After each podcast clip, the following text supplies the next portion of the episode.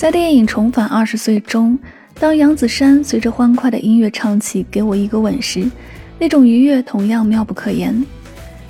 一千年、一万年也难以诉说尽这瞬间的永恒。你吻了我，我吻了你，在冬日里，在朦胧的清晨，清晨在蒙苏利公园，公园在巴黎，巴黎是地球上的一座城，地球是天上的一颗星。